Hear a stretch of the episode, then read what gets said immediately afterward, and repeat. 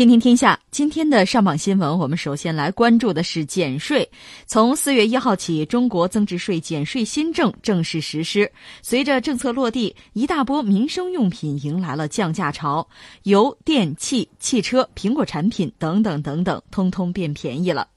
在降低税率方面，适用百分之十六税率的项目改按百分之十三税率征税，主要涉及制造业等行业；适用百分之十税率的项目改按百分之九税率征税，主要涉及交通运输业、邮政业、建筑业。房地产业、基础电信服务和农产品等货物，随着制造业增值税率由百分之十六降低至百分之十三，成品油价格、一般工商业电价、天然气基准门站价格。天然气跨省管道运输价格将从今天起降低，另有多个热门产品也要降价销售。比如说，福特中国进口车全系下调在华售价，最高降幅达三点四万元；苹果在线商店多款产品因税率调整降价，幅度约为百分之二点六。此外，随着运输业百分之十的税率降至百分之九，自四月一号起，中国铁路部门将下浮铁路货物运价，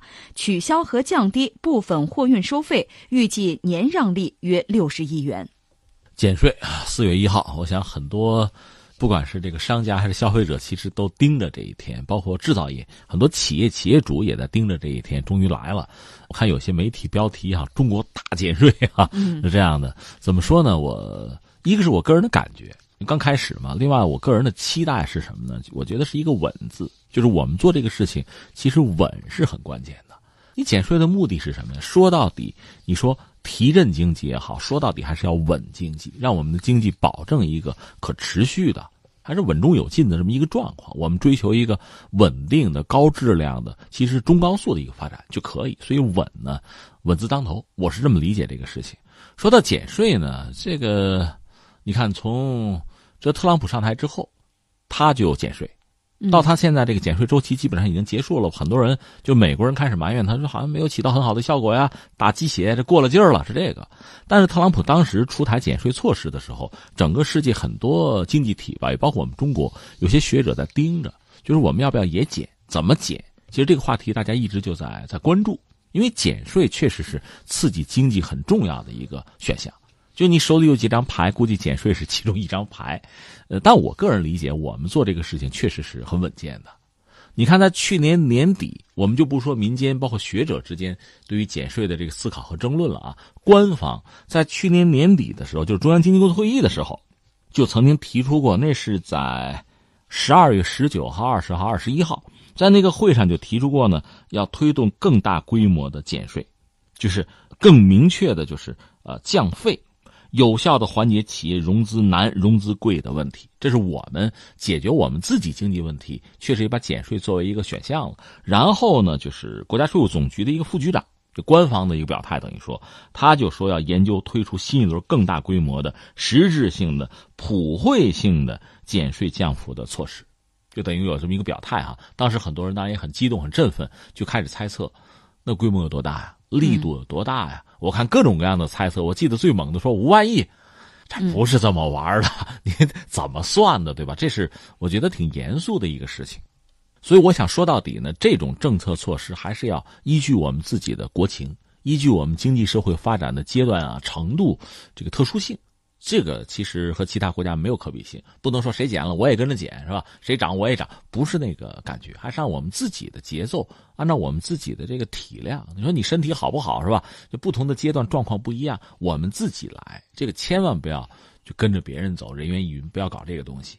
实际上，你要说减税吧，我理解啊，这这个我只能说从这个以前上学学的那点东西，从那儿考量哈。所谓减税呢，就是你这个国家，我们就说收支就财政基本上稳定啊平衡，在这么一个状况下，我们就这个状况。那你说怎么叫减税啊？无外乎两条路，一个呢就是你的这个赤字增加，就增加赤字，通过这个方式，就是你能花的钱就多了嘛，这样你可以把减税的那个窟窿补上嘛，这是一个玩法。还有一个呢，这是往上提，等于说还有一个就是往下压，就是压这个财政支出。那但是财政支出是这样子，如果说我们现在的这个财政支出不太好压了，它就是很刚性了，你压不动了，那你只能考虑那边。理论上讲，我们在这个赤字这儿往上再涨一涨有没有问题呢？应该也没有问题。但是我们要不要压呢？按说也应该适当的压压这个财政，精兵简政讲的是这个东西。总之，减税这意味着，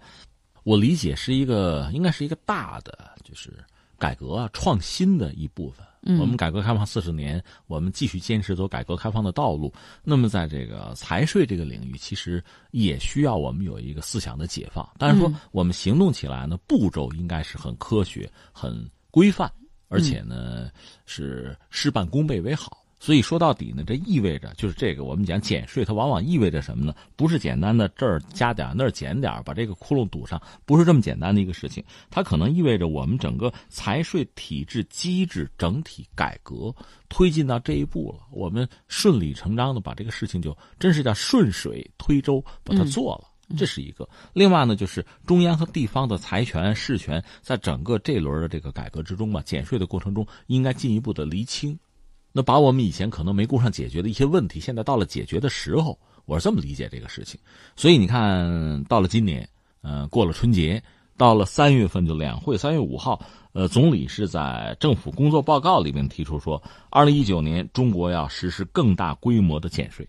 这就是等于实锤了吧？他这个重点降低的是制造业和小微企业税收的负担，就针对性很强，这个真的是算是定点儿。啊，这个方向性很强的这个做法，特别是要把这个制造业等等行业现行百分之十六的增值税的税率降到百分之十三。另外，那个交通运输业、建筑业这些行业现行是百分之十的增值税那个税率呢，降到百分之九，确保主要行业税负明显的降低。嗯，那你看，最终呢，这个实锤是落在这儿，对增值税这块那么这块就有人讲，以前什么五万亿什么的，那个就就过于夸张了。实际上，那种就是凭空想象的这个想法本身，我觉得其实有害无益。真正的做法，实事求是的来讲，还是针对我们的国情，针对我们目前各个行业的状况。这次这个减税说到底，制造业受益肯定是最大的。刚才你讲的一系列的行业哈，你可能更多你那个角度是消费者。呃，也确实如此吧。你看看它涉及到什么汽车呀，什么什么医药啊、地产等等，